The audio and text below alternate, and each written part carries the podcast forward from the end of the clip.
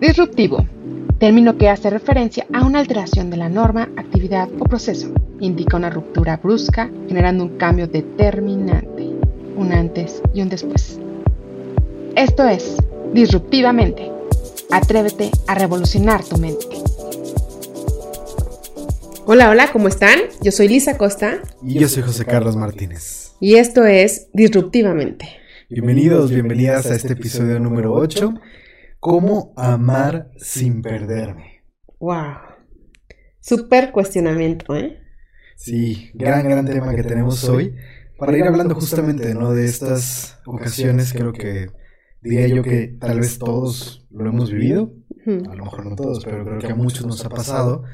Este proceso donde entramos en una relación y tal vez nos volcamos por por completo a esta relación y en algún momento ya sea esta relación de pareja o sea que ya que nos separamos, en algún punto de pronto digo, ¿en qué momento llegué aquí?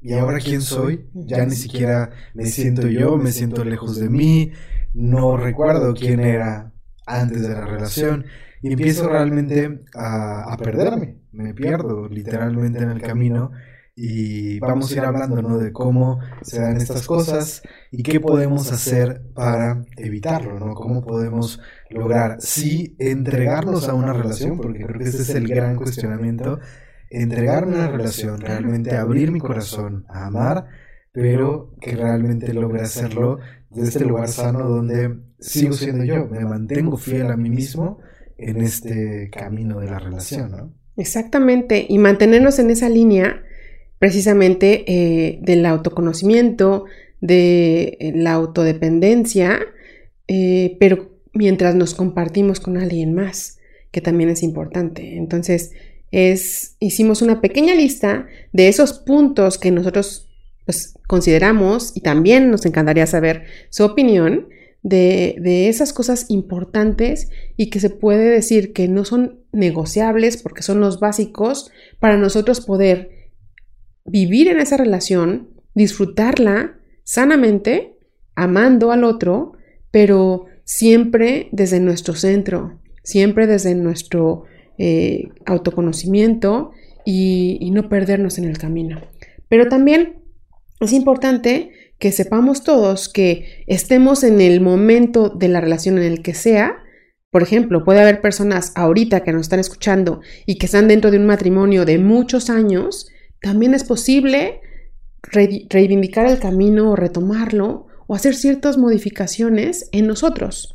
Porque recuerden que cuando hacemos esos cambios en nosotros, cambia el entorno. Entonces, quiero que sepan que de cualquier manera, aunque vayan iniciando la relación, aunque estén en el noviazgo, aunque se estén conociendo o aunque lleven ya un matrimonio de mucho tiempo, siempre se puede ir modificando y realizando nuevos acuerdos dentro de de esa relación con su pareja, ¿no?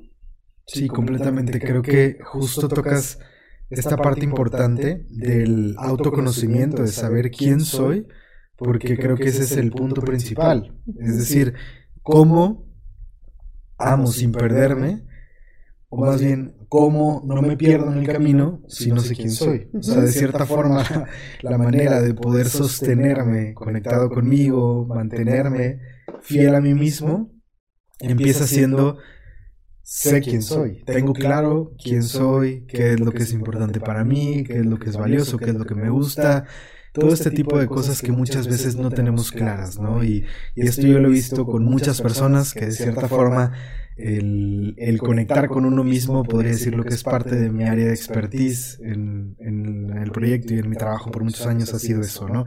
Guiar a las personas a reencontrarse y creo que esa parte lo he visto una y otra vez, ¿no? Tanto con personas en, terapia individual como en, grupos, de que les hago la pregunta, bueno, ¿y quién eres tú? ¿Qué es lo que te gusta hacer? ¿Qué es lo que te caracteriza? Eh, te, caracteriza, ¿no? ¿Qué es lo que te define de cierta forma?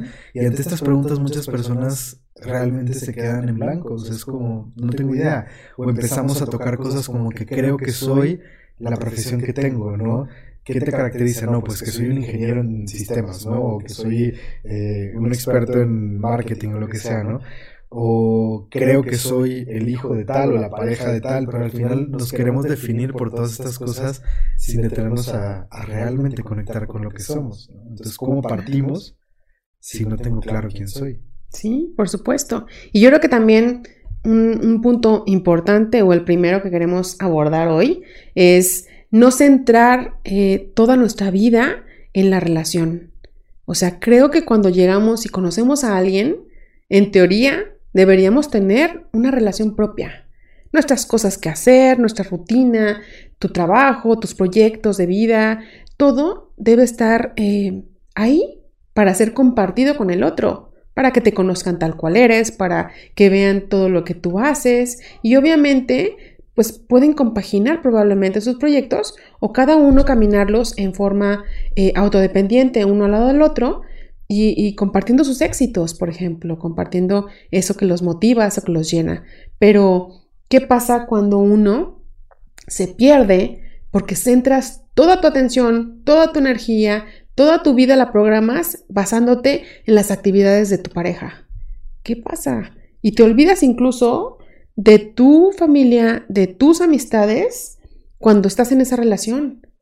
Y cuando acaba esa relación, resulta que te quedas sin nada y hay una soledad inmensa y hay un vacío porque todo lo llenabas con la otra persona, con sus proyectos, con sus actividades, que si él tenía que viajar o ella tenía que viajar y tú ibas, o sea, sí está padre compartir, pero sin perder esa eh, individualidad de lo que tú estás viviendo hoy y lo que a ti te gusta hacer y lo que te gusta o lo que te llena.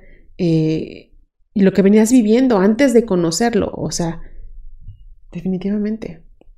Claro, y qué importante lo que decías con esto que, estás mencionando ahora, ¿no? Lo que decías, no importa en qué momento de la relación estás, porque puede ser que tú tengas 10 años o 15 o 20 años de matrimonio y que hayas vivido tu matrimonio hasta ahora de esta manera, ¿no? Como siempre eh, esperando o, o siguiendo las decisiones de la otra persona. Entonces, si tú lo has hecho así, está bien, es lo que has vivido hasta ahora, pero no quiere decir que tenga que ser así toda tu vida.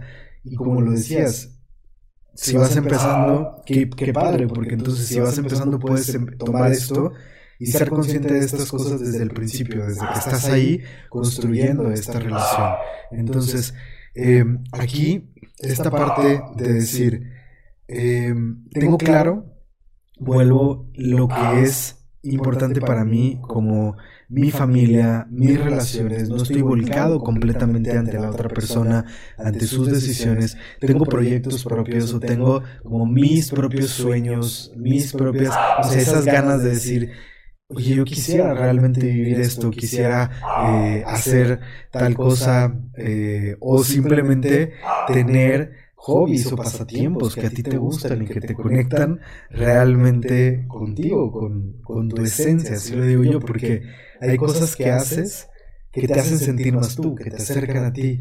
Y eso puede ser desde algo profesional o puede ser simplemente un pasatiempo, como un pasatiempo que tú y yo compartimos, donde nos conocimos justamente el senderismo. Así es. Entonces, tal vez no es algo que ninguno de los dos hace profesionalmente, pero es algo que juega un rol muy importante en tu vida y en la mía, porque le da mucho sentido, le da mucho sentido y a mí, por ejemplo, me permite volver a mí, volver a centrarme en mí, volver a conectar conmigo, ¿no? Entonces, qué importante ver todas estas eh, líneas o áreas en las que yo vuelvo a mí, porque eso es lo que al final me va a nutrir, porque yo me nutro tal vez con la montaña, yo me nutro tal vez pasando tiempo con mi familia, y al hablar de la familia, que a veces podemos confundir esta idea de hablar de la familia, sí puede ser tu familia con tu pareja, con tus hijos, pero a lo mejor dentro de este matrimonio, de este noviazgo, de esta relación, te alejas de tu familia hablando como de tus hermanos, tus padres, tus primos, a lo mejor hay otras personas en el núcleo en el que tú creciste que son importantes para ti y que al entrar en una relación a veces nos vamos también separando de estas cosas, ¿no? Claro. Y bueno, eh, a mí en algún momento también me pasó que en el, tiempo o en la etapa en la que estaba en medio de un matrimonio, de pronto sí creo que muchas parejas hacen acuerdos cuando llegan los hijos. Eh, normalmente uno viene o, se hace la relación y deciden casarse, iniciarla, y uno viene con una, mm, un estilo de vida y un trabajo y haces mil cosas, y digo, porque yo hablo de, lo que yo viví. Entonces, de pronto, eh, cuando llegan los hijos, haces el acuerdo y dices, bueno, ¿sabes qué? Yo quiero tener un tiempo para, para mí, para ser mamá, para estar este, enfocada al 100% en eso. Em, y puedes pedir unos años sabáticos, ¿no? uno o dos años. Eh, yo así lo, lo quise, ¿no? Y lo decidí. Pero ¿qué pasa cuando te volcas tanto en eso, te centras tanto en que bebé esté bien y que está súper estresado por ser la mamá perfecta, porque pues somos primerizas y nadie nos enseña, ¿no? Entonces vas aprendiendo en el ritmo, pero cuando tienes a lo mejor un nivel de autoexigencia en la personalidad, pues quieres hacerlo todo perfecto y todo bien. Entonces, sí puede llegar al punto en que nos perdamos ahí, en que después de ser una persona que te comías el mundo y que hacías un y mil cosas, de pronto llega un día en que estás cansadísima, desvelada, con jeans, playera y una cola de caballo porque no tienes más, o sea, tiempo para poder hacer más por ti. Y, y sí está complicado ese balde de agua fría que dices, bueno, ¿y ahora qué sigue? O sea, voy a ser mamá, nada más, es lo que hay, y voy a limpiar mi casa y estar aquí. Que digo, habrá muchas personas que les llena eso y está bien, está padre. Pero habemos otras que de pronto sí nos cuestionamos y entonces empezó ahí a haber un, un trabajo personal de tratar de recuperarte. Y a veces sientes que te ahogas en ese, en ese trabajo, en ese balde de agua fría que no sabes ni en qué momento te perdiste o en qué momento llegaste ahí cuando eras otro tipo de persona, ¿no? Claro, de pronto volteas atrás y dices, ¿y dónde quedó Liz? ¿O dónde quedó José Carlos? Que ya no, ya no me reconozco, ¿no? y, y, ahí volvemos a este punto y porque me parece fundamental de no importa en dónde estoy y no importa si de pronto me, me siento perdido, ya sea dentro de una relación, perdón, o me siento perdido al terminar una relación. También. Porque puede pasar en cualquiera de los dos puntos, porque puede ser justamente por una situación como esta que tú comentas, de que cambia de pronto eh, los acuerdos y de pronto dices, a ver, espérame, pero esto ya me alejó de mí, me siento perdido, no sé en dónde quedé.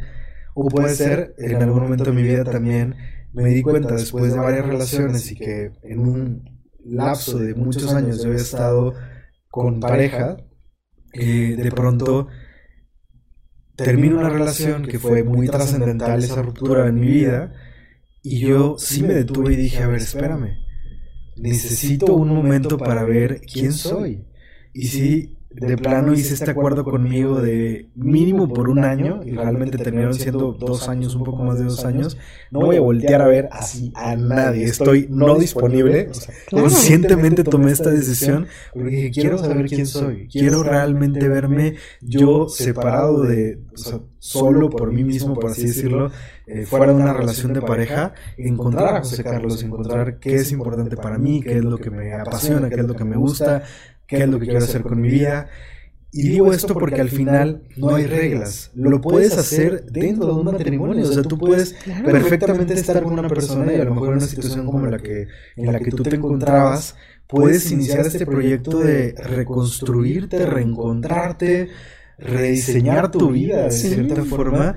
Y puede ser que también te encuentres en ese proyecto al salir de una relación. El punto es que entre más claro tienes esa, esa visión o, más empiezas a trabajar en eso, volvemos al punto, es más fácil poder estar con una persona, compartirte, amar a esa persona, entregarte a la relación, pero mantenerte en lo que eres. ¿no? Claro, y creo que lo importante también es eh, no dejar de hacer lo que nos gusta, lo que nos apasiona, porque al final, cuando nos conoce la persona, cuando nos conoce a alguien, pues es lo que le llamó la atención probablemente de nosotros, ¿no? Esa chispa, esa garra, eso, eso que nos llena la vida eh, bonito de, como dices, o sea, de ir a la montaña, de tener proyectos propios, de tu trabajo que te apasiona, lo que haces, etcétera. Entonces, creo que es súper importante precisamente no, no dejar de hacer aquello que amas, aquello que te gusta y que puedes compaginarlo perfectamente eh, con la relación que tengas, ¿no? Por ejemplo,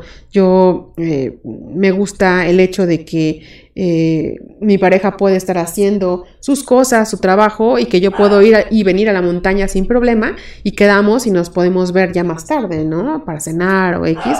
Y eso está increíble porque tanto él está feliz disfrutando su trabajo y lo que hace, como yo puedo también disfrutar encontrando lo que busco en la montaña, esa paz, como decías, ese equilibrio que es como vitaminas semanales para poder retomar mi propio trabajo, mis proyectos, etc. Entonces, ambos podemos ser felices sin dejar de hacer lo que nos gusta y compartiéndonos en tiempo de calidad también.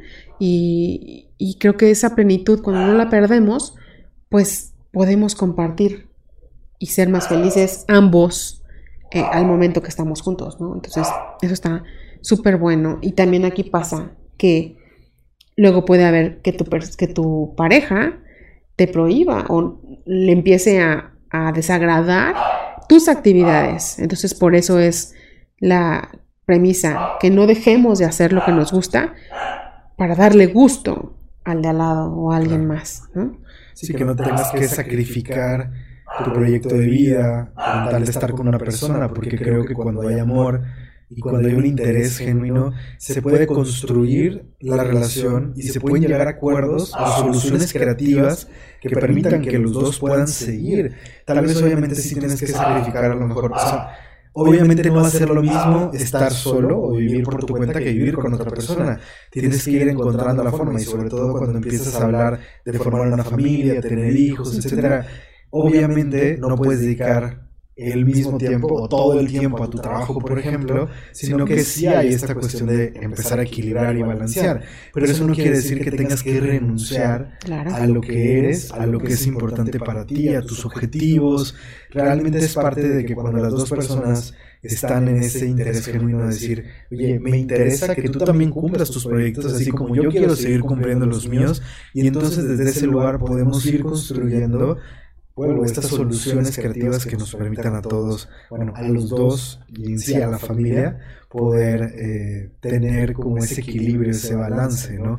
Y dentro de esto, del no sacrificar lo que eres, una parte que creo que es muy trascendental, volvemos, es bien importante el tema del autoconocimiento, pero entran tus valores, lo que es tu visión de la vida, lo que, lo que tú eres en esencia y que dentro de esa relación no empieza a correr riesgo lo que tú eres, ¿no? De cierta forma, lo podría decir así y no quiero que se confunda, pero como que esta imagen que tú has construido de lo que eres y lo que presentas al mundo, y no quiero que se confunda porque puede decir como estás sosteniendo una máscara, pero es decir, si para ti es muy importante ser responsable, es decir, si yo hago una promesa o hago un compromiso con alguien, eh, lo cumplo.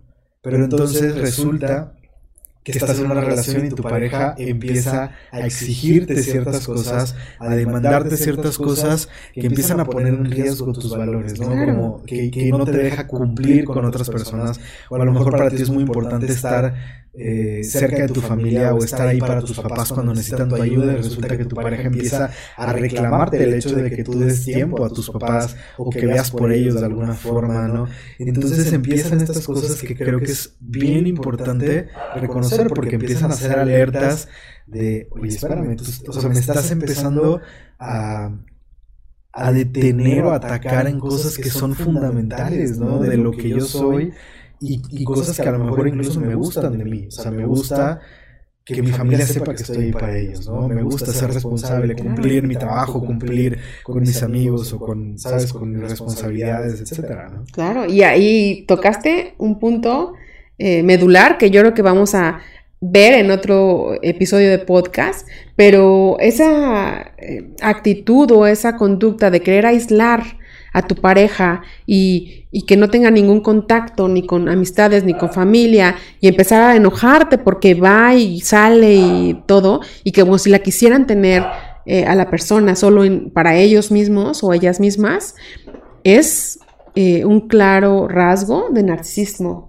Entonces, aguas también, ahí es una alerta eh, roja de que eso no está bien. O sea, alguien que te intenta como controlar, aislar, manipular o empieza con los chantajes emocionales de, cualquier tipo, pues creo que, también es ahí, debemos tener nuestras antenitas súper bien eh, paradas para estar detectando y observando esto y que el enamoramiento pues no nos cegue, ¿no? Y podamos también ser capaces de observar esa parte. Pero bueno, ya vamos a hablar en otro episodio acerca de los rasgos narcisistas o de las personas con este trastorno. Y, va a estar súper padre también ese episodio. Sí, definitivo.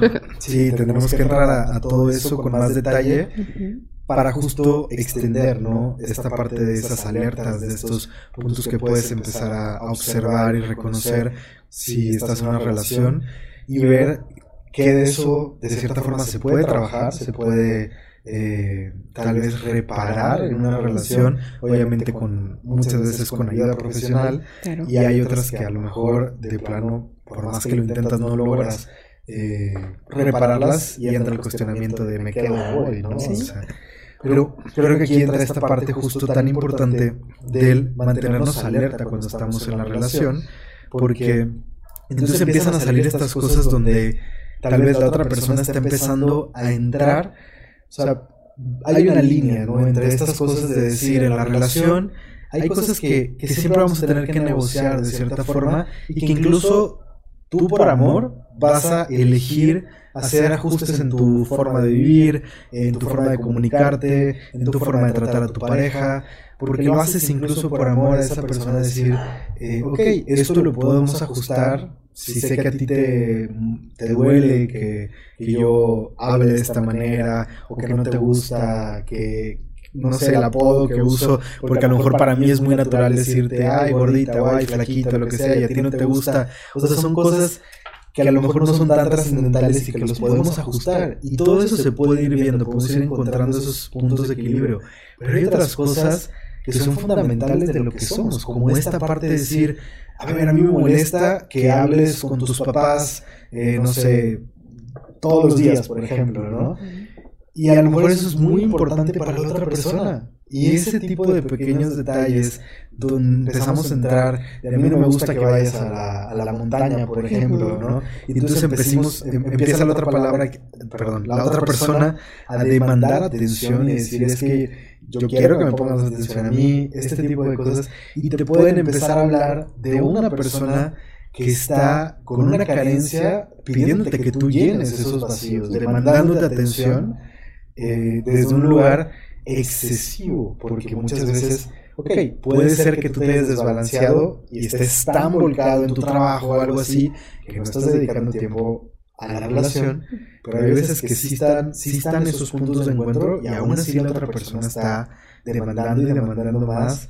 Y entonces estamos entrando a un punto donde tenemos que reconocer esas, esos foquitos y verlos, ¿no? Tal vez empezar a poner límites, empezar a hacer algo al respecto, trabajarlo y no quedarnos nada más como en un, bueno, lo dejo pasar, o cedo, o... No, porque, porque cuántas personas van a, ¿Cuántas personas vas a tener que ceder o, cosas tienes que tolerar? O sea, yo creo que si partimos de, de comprender que el enamoramiento es tan solo una etapa en la cual nos enamoramos de la persona que somos con esa persona. Eh, es algo muy em, extraño, pero es real. Y entonces el enamoramiento, ustedes saben que dura entre uno, dos años máximo, y cuando esto se acaba, o incluso durante esa etapa también es posible que eh, descubramos o vayamos aprendiendo a observar los demonios y las sombras de la persona con la que estamos. Cuando empiezan ciertas diferencias, ciertos desacuerdos y nos vamos conociendo ambos, o sea, a uno mismo y al otro, de cómo van reaccionando, cómo vamos reaccionando ante cada una de esas circunstancias. Si bien decimos que nunca dejamos de conocer a alguien, ¿ok? Sí, porque aparte, súmenle que vamos cambiando a lo largo de nuestra vida, vamos evolucionando, pero bueno, estamos en el supuesto donde eh, estamos empezando a observar esas sombras o esos demonios de la otra persona. Por ejemplo, si en una relación eh, una persona, el chico o la chica, traen ahí eh, sus temas, mm, no sé, probablemente de inseguridad por experiencias pasadas, eh, cierta celotipia, o es una persona que tiende a ser controladora. y de pronto he tenido algunos casos en los cuales llevan poco tiempo de novios o de relación y entonces comienzan las exigencias de una parte hacia la otra en el sentido de, pues no me gusta que te lleves con esta persona, o esta persona quiere contigo, o ¿por qué te habla todos los días? o ¿a dónde vas? ¿Con quién? Dime. Y bueno, la contraparte, ok, dice, no tengo nada que ocultar, te puedo mandar mi ubicación, te puedo mandar fotos con mis amigas, con mis amigos, etcétera, y no pasa nada porque no hay nada ahí, ¿ok? Pero creo que sí es bien importante que aprendamos a observar qué demonios estamos alimentando de la otra persona y hasta dónde, porque muy probablemente no tenga eh, llenadera, como dicen, no va a saciar sus ansias de controlar, de eh, estar al pendiente, de estar estoqueando, de estar generando ese tipo de conductas asfixiantes para la otra persona. Porque una de dos, o la otra persona se harta y dice, ¿sabes qué? De forma consciente, yo no estoy para este tipo de relaciones tóxicas y si tú lo venías viviendo así, pues qué pena, pero yo no quiero esto en mi vida, porque también llega un momento en que ya sabemos que queremos, que no y que nunca, entonces puede ser, pero pues eh, hay personas que pueden quedarse y por llevarse bien o porque ya se enamoraron de la persona, empiezan a tolerar y a tolerar y a tolerar hasta que haya un punto de quiebre en el cual va a ser muy doloroso porque se pueden ya encontrar con el paso del tiempo en una relación demasiado tóxica, asfixiante. Y eso ya no es amor, eso ya es otra cosa, codependencia, eh, no sé, está muy, muy grave si no nos damos cuenta en el momento adecuado de esas sombras, esos demonios, que es muy válido reconocerlos y amarlos en la otra persona y decir, puedo con esto, no, no merma mi dignidad, entonces te abrazo y te amo con todo lo que tú eres, porque no te quiero cambiar. Pero si de plano eso que tú haces me está dañando, me está lastimando, está coartando ya mis derechos, mi libertad, mi dignidad, pues creo que ahí sí es importante tomar decisiones. ¿Qué es lo bueno para nosotros? Y que nos amemos más nosotros antes que a la, a la persona con la que estás, ¿no? Claro a veces empezamos a justificar estas actitudes de la otra persona, ¿no? Justo como tú dices, empezamos a ver otras facetas de la persona que tal vez no habíamos reconocido, que no habíamos visto antes, a lo mejor Sí, porque estábamos en una fase de enamoramiento, a lo mejor estaba claro desde antes, pero yo no lo había visto, o a lo mejor era algo que era como una máscara que estaba sosteniendo la otra persona y de pronto esas máscaras empiezan a caer, porque las mentiras no se pueden sostener toda la vida, ¿no? Tarde que temprano todo eso se empieza a, a deshacer, a disolver y empieza a mostrarse lo verdadero. Entonces, cuando empezamos a ver estas facetas y empezamos a ver lo que hay ahí, si hay algo que te está generando, aunque sea un poquito de ruido, es importante que confíes un poco en esa intuición y digas, a ver, espérame, aquí hay algo extraño, ¿no?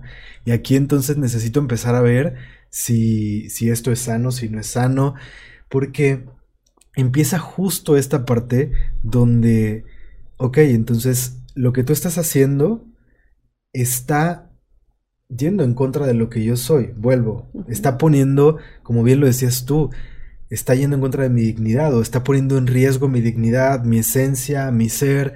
Mi autodependencia. Mi autodependencia, mi libertad, eh, lo que yo soy, eh, incluso tal vez mi confianza en mí mismo. Está poniendo en riesgo eh, mis proyectos, mi vida, o sea, de cierta forma el, camino al, que estoy dirigiéndome. O sea, pueden ser muchas cosas que a lo mejor de pronto decimos, no, eso no es tan importante como una violencia física o algo así, pero ¿por qué tenemos que llegar a una violencia física si hay otras cosas que también, y aquí entra un punto bien importante dentro del poder amar sin perderme, que es que tengas el suficiente amor propio, claro. que te valores, que sepas lo que eres, lo que vales, porque entonces si tú te amas, no permites este tipo de actitudes, este tipo de acciones eh, de otra persona. Entonces, muchas veces empezamos a ver que algo está mal en la relación y podemos ceder, podemos permitir estas actitudes en nombre del amor. ¿Y qué conceptos tan, tan distorsionados de amor podemos llegar a tener como para decir, es que yo lo amo y por eso no hago nada, ¿no? O es que yo la amo y por eso no hago nada, o por eso se lo permito, o por eso no le digo nada. O porque quiero que estemos bien. Típico, ¿no? Quiero que estemos bien, que no haya conflicto en la relación y entonces por eso estoy dispuesto. ¿Cuánto tiempo? O sea, ¿cuántos amigos vas a dejar de ver o cuántas amigas vas a dejar de, contactar? Eh, digo, si es una forma eh, como natural o amistades de muchos años, que, que, es mera amistad, pues no tiene derecho o no hay derecho como para tener que estar terminando y coartando eso de tu mundo. Porque si así te conocieron cuando llegaron, pues creo que es lo más bonito es como aceptar el entorno, aceptar todo el paquete incluido y amarte y amarlos así, ¿no? Como, como vienen. Y ahí también entra la contraparte, porque ¿qué tanto tú te observas a ti mismo de que probablemente tú seas el tóxico o la tóxica, ¿no? De qué comportamientos no están siendo adecuados, y el cacharse y el tener conciencia y el trabajar en eso también es importante.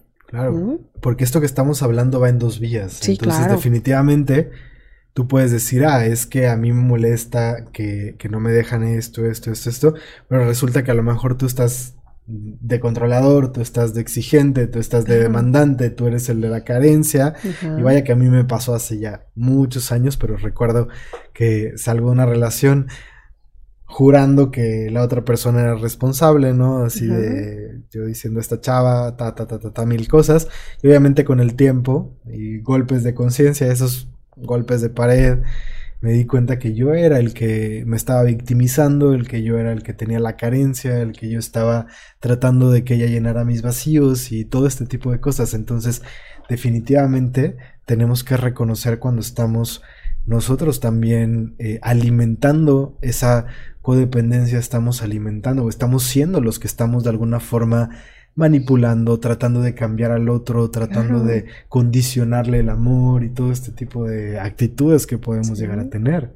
Sí, y no está fácil darnos cuenta, ¿eh? O sea, de pronto, por eso se dice que nuestra pareja es nuestro espejo, porque cuando salen esos pequeños roces, conflictos, diferencias, es cuando podemos tener la super oportunidad hermosa de cacharnos y decir, a ver, ¿qué es lo que está, eh, estoy viendo en él o en ella que a mí me está reflejando y me está moviendo cosas y me está haciendo sentir esto o actuar de esta forma? Pero cuando, cuando somos conscientes de ello o nos damos cuenta, te cachas y entonces buscas ayuda, buscas a alguien que eh, algún terapeuta o alguien que te guíe en ese sentido y puedas explicar, oye, estoy sintiendo esto, ¿cómo lo trabajo? ¿Cómo lo sano? Porque muy probablemente venga de algo de tu pasado o de tus relaciones anteriores que no hemos o que no han logrado trabajarse, ¿no? Pero cuando lo haces, creo que es eh, una forma de fortalecer la relación, de eh, tener un amor adulto, un amor genuino y madurar juntos, crecer juntos porque tampoco estamos como que, ay, sí, ya, este, el primer enojo y bye. Pues no, hay que hablarlo. También es un punto importante, ¿no? La comunicación. Este tema. Sí, qué importante, antes de, de irme justo a este tema de la comunicación, qué importante esto que estás diciendo, porque podemos justamente escuchar todo lo que estamos platicando a lo mejor aquí en el episodio y dices, no, mi relación está muy lejos de eso, entonces así que casi que ni para qué hago el intento, ¿no? Porque estoy demasiado lejos de eso, o yo ya estoy con esta persona, es la persona con la que estoy, que a veces también mucha gente no se sale una relación diciendo así como, bueno, esta es la persona que me tocó y ni modo, o a veces por no quedarte solo, por no lidiar con la soledad, por mil cosas, ¿no? Pero en fin, a lo que voy es que no caigamos en esta parte de decir está muy lejos, es algo que parece imposible y que, si estamos cayendo de cierta forma en estas cosas de decir a lo mejor este episodio puede ser un recordatorio donde te estás dando cuenta que te estás perdiendo, que a lo mejor estás en ese caminito donde dejé de hacer esto que era importante para mí, eh, dejé de de procurar esos valores de José Carlos, ¿no? Entonces, esto puede ser una oportunidad para ir reajustando, ¿no? Y te puede volver a pasar, porque no está mal, o sea, de cierta forma es parte del camino, es parte de esa exploración y de ese crecimiento que cada uno de nosotros tenemos y que cuando elegimos estar en una relación de pareja, la relación de pareja es, es parte del propósito que tiene, como bien lo decía, ser ese espejo y ser nuestro gran maestro para que nosotros podamos seguir en esa evolución, en ese crecimiento. Entonces, que no venga como esta carga emocional o esta culpa de decir, ah, lo estoy haciendo mal, porque no, lo que sea que estamos viviendo en este momento es necesario para nuestro aprendizaje y lo estamos construyendo. Esa relación que tenemos hoy la estamos construyendo desde lo que somos, lo que hemos aprendido y ese es tu reflejo perfecto. O sea, nada tampoco de caer en una victimización y de solo querer culpar a la otra persona de lo que está mal, porque entonces nosotros mismos también tenemos, como siempre lo decimos, 50% de la responsabilidad de lo que estamos creando en estas relaciones. Entonces, no es un escape fácil de decir, ok, ya, esto no funciona y me voy y salgo corriendo. Me encanta esa parte porque es bien importante decir, ok, todo es rescatable a medida que cada uno lo decida. Y, bueno, aquí entra mucho lo que platicábamos justo en el episodio pasado de cuándo te quedas, cuándo no. Obviamente hay extremos donde puedes decir, ya no, con esto no, pero que sea desde el lugar adecuado por las razones adecuadas, el que tú digas, ok, ya no, no para evadir el problema, sino porque a lo mejor ese no es el lugar donde puedes seguir sanando o resolviéndolo, ¿no? Y, y creo que esa parte es bien, bien importante decir, vamos a caer, lo más seguro es que volvamos a caer y que volvamos a caer porque es parte, por eso estamos en esas relaciones, porque eso es lo que nos están mostrando, ¿no? Nos están ayudando a seguir puliendo todas esas cosas, no importa cuánto tiempo tengamos trabajando en nosotros, seguimos en ese camino. Y entonces viene justo esta parte de lo que decías de la comunicación, que creo que es trascendental que en una relación, como parte de poder ser tú mismo y no perderte, que haya este espacio de seguridad. yo, yo creo que la relación, sobre todo una relación de pareja, en general las relaciones cercanas que queremos construir y que son importantes para nosotros, deben de tener este espacio sagrado de comunicación abierta, ¿no? Claro, de comunicación eh, empática, asertiva, en la cual podamos expresarnos con libertad, honestamente y sin temor a juicios y que podamos ser nosotros mismos y decir, ¿sabes qué? Yo siento, eh, cuando tú haces esto, a mí me hace sentir esto. ¿Cómo podemos arreglarlo? ¿Cómo podemos llegar a este acuerdo, al otro? Eh, yo noté mm, que te molesta, me puedes platicar qué es lo que sientes, qué pasa, cómo puedo ayudarte, cómo puedo mejorarlo, cómo puedo cambiarlo. No que cambies algo en ti en esencia, pero sí eh, hay comportamientos que podemos ir adaptando o ajustando y preguntándonos a nosotros mismos también. Si yo modifico esto en mí o esta conducta o este comportamiento, ¿pasa algo en mí? O sea, ¿me afecto? ¿Se ve violado algo en mí? ¿O, o no pasa nada? Estoy dispuesto, no me afecta y puedo ayudar o contribuir a que esa relación crezca y mejore.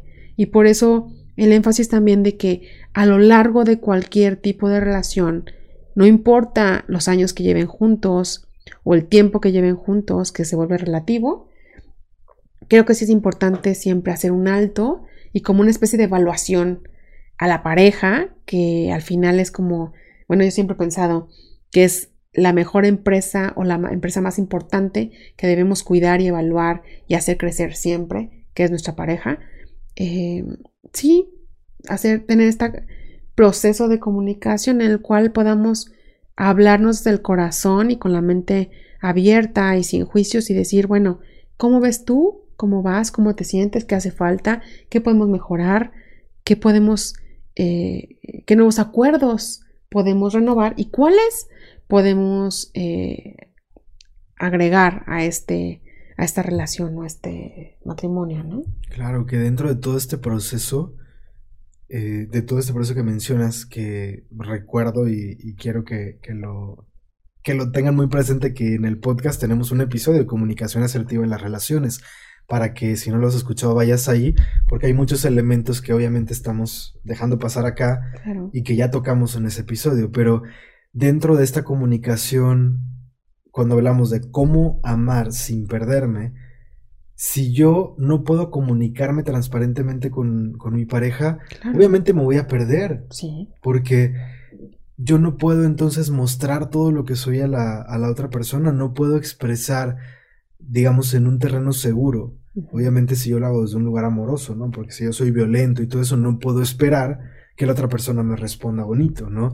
Porque a veces también pecamos de eso, ¿no? Y yo quiero gritarte y quiero violentarte con mi comunicación, pero quiero que tú me trates bonito y me enojo porque tú no te gusta lo que te estoy diciendo.